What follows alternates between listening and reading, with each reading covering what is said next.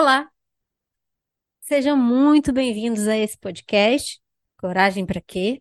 Aqui a gente debate temas sobre o que é genuinamente coragem, essa coragem verdadeira, que é a autenticidade, a coragem de ser você mesmo.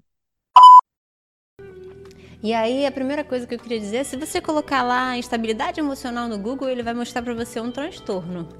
Ah, sim. É, é. Por que que isso acontece?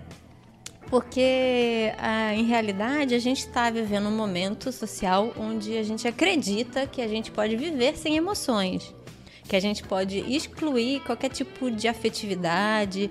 Né? Até hoje, os jovens falam quando você encontra alguém e começa a ficar envolvido, você está emocionado. Isso é visto de um ponto de vista negativo.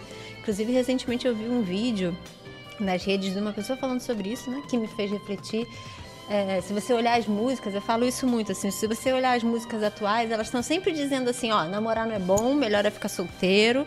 Aí se você tá solteiro, você quer namorar. Então elas refletem um pouco desse momento que eu sinto que a gente está vivendo de uma dificuldade realmente de conectar as emoções, de viver, sabe, plenamente o amor. Por quê? Porque o amor deixa a gente vulnerável. Sentir emoções deixa a gente vulnerável. É Falar o que passa dentro da gente é um ato extremamente corajoso e a gente está meio que sendo desencorajado de alguma forma por esse lugar que acredita que você ser forte significa que você não tem emoções, que você não é afetado, que você não é emocionado.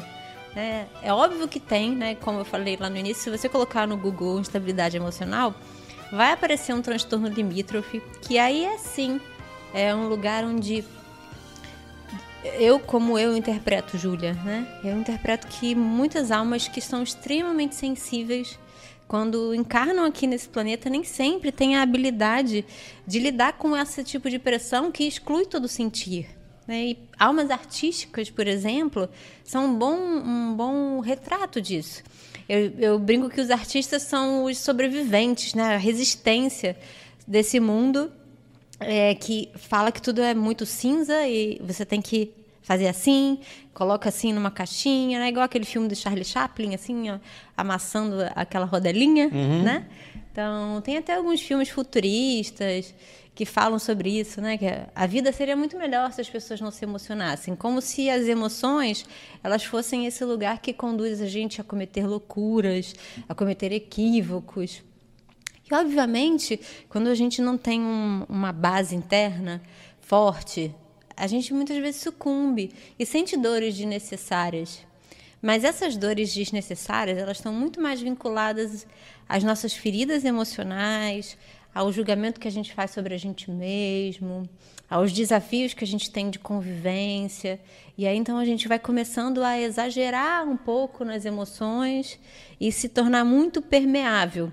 Então, o que, que eu estou querendo dizer com isso? Que é não tem uma regra para dizer assim, olha, o que você está sentindo tá, tá demasiado ou não. Essa regra ela tá muito, ela vem muito mais de dentro. Por isso que muitas vezes algumas pessoas não conseguem lidar com pessoas com quadro depressivo, por exemplo, e acabam às vezes julgando que aquela pessoa está exagerando, que não é bem assim, porque só cada um sabe como lhe toca as emoções. E é óbvio que quem já foi acometido por uma depressão profunda sabe o nível da dor e do sofrimento que vive. Mas todo mundo tem um, um momento escuro da alma. E esse é um aprendizado, é um momento de aprendizado. Eu já vi muitas pessoas que mergulharam em um processo depressivo, buscaram ajuda, fizeram processos terapêuticos, buscaram reconhecer internamente o que, que, elas, que, que a vida estava convocando elas para olhar e refloresceram de um lugar muito lindo. Então, o momento depressivo ele não é uma sentença. Quando é que ele se torna sentença? E a gente está pegando um exemplo aqui. Quando a gente quer fingir que ele não está acontecendo. Quando a gente quer só se medicar para se adaptar a uma sociedade, para dizer que está tudo bem, para permanecer produtivo, e não consegue investigar internamente o que, que é que a vida está convidando. Né? O que, que a vida está convidando para olhar. Porque, na verdade, qualquer um dos nossos sintomas emocionais é a vida dizendo pra gente: olha, tem aqui esse negócio, o resto tudo tá funcionando, mas esse negocinho aqui, ó.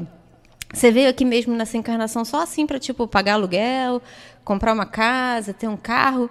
Mas isso aqui, será que você não tem que olhar? Será que isso aqui não tem a ver com o seu processo?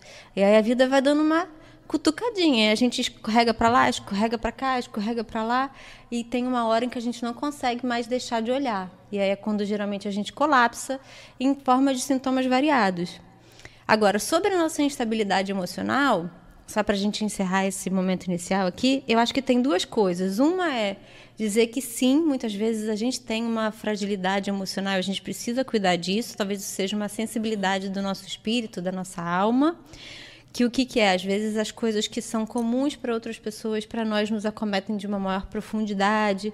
Às vezes a gente pode se tornar muito agressivo, ou muito excessivamente milindrado, ou até a gente pode se agredir seja através de automutilações, seja de não comer, seja de ter uma gastrite, seja de engolir sentimentos. Isso é um lugar que precisa ser olhado. Mas eu acho que muitas vezes a gente só está tratando, só está tendo dificuldade de lidar numa sociedade que exige que a gente não tenha emoções, que exige que a gente não tenha sentimentos. E aí isso dificulta o nosso próprio processo, porque a gente se cobra. Por exemplo, se alguém fez algo que me chateou, eu mesmo me cobro de não poder ficar chateado. Uhum. Me cobro de não poder ficar triste. Quando, na verdade, você vai ficar triste. O que vai acontecer, o que, que você vai fazer com essa tristeza? Sim, você vai cobrar outra pessoa? Né? O que, que você vai fazer com essa emoção? Então, acho que é desse lugar que muitas vezes a gente se embola e aí fica muito não querendo conviver com mais ninguém, querendo ficar isolado porque tem esse desafio de lidar com o que, é que essa emoção está trazendo para ser olhado, como se a gente pudesse ser seres sem emoção. E o que eu particularmente acho impossível.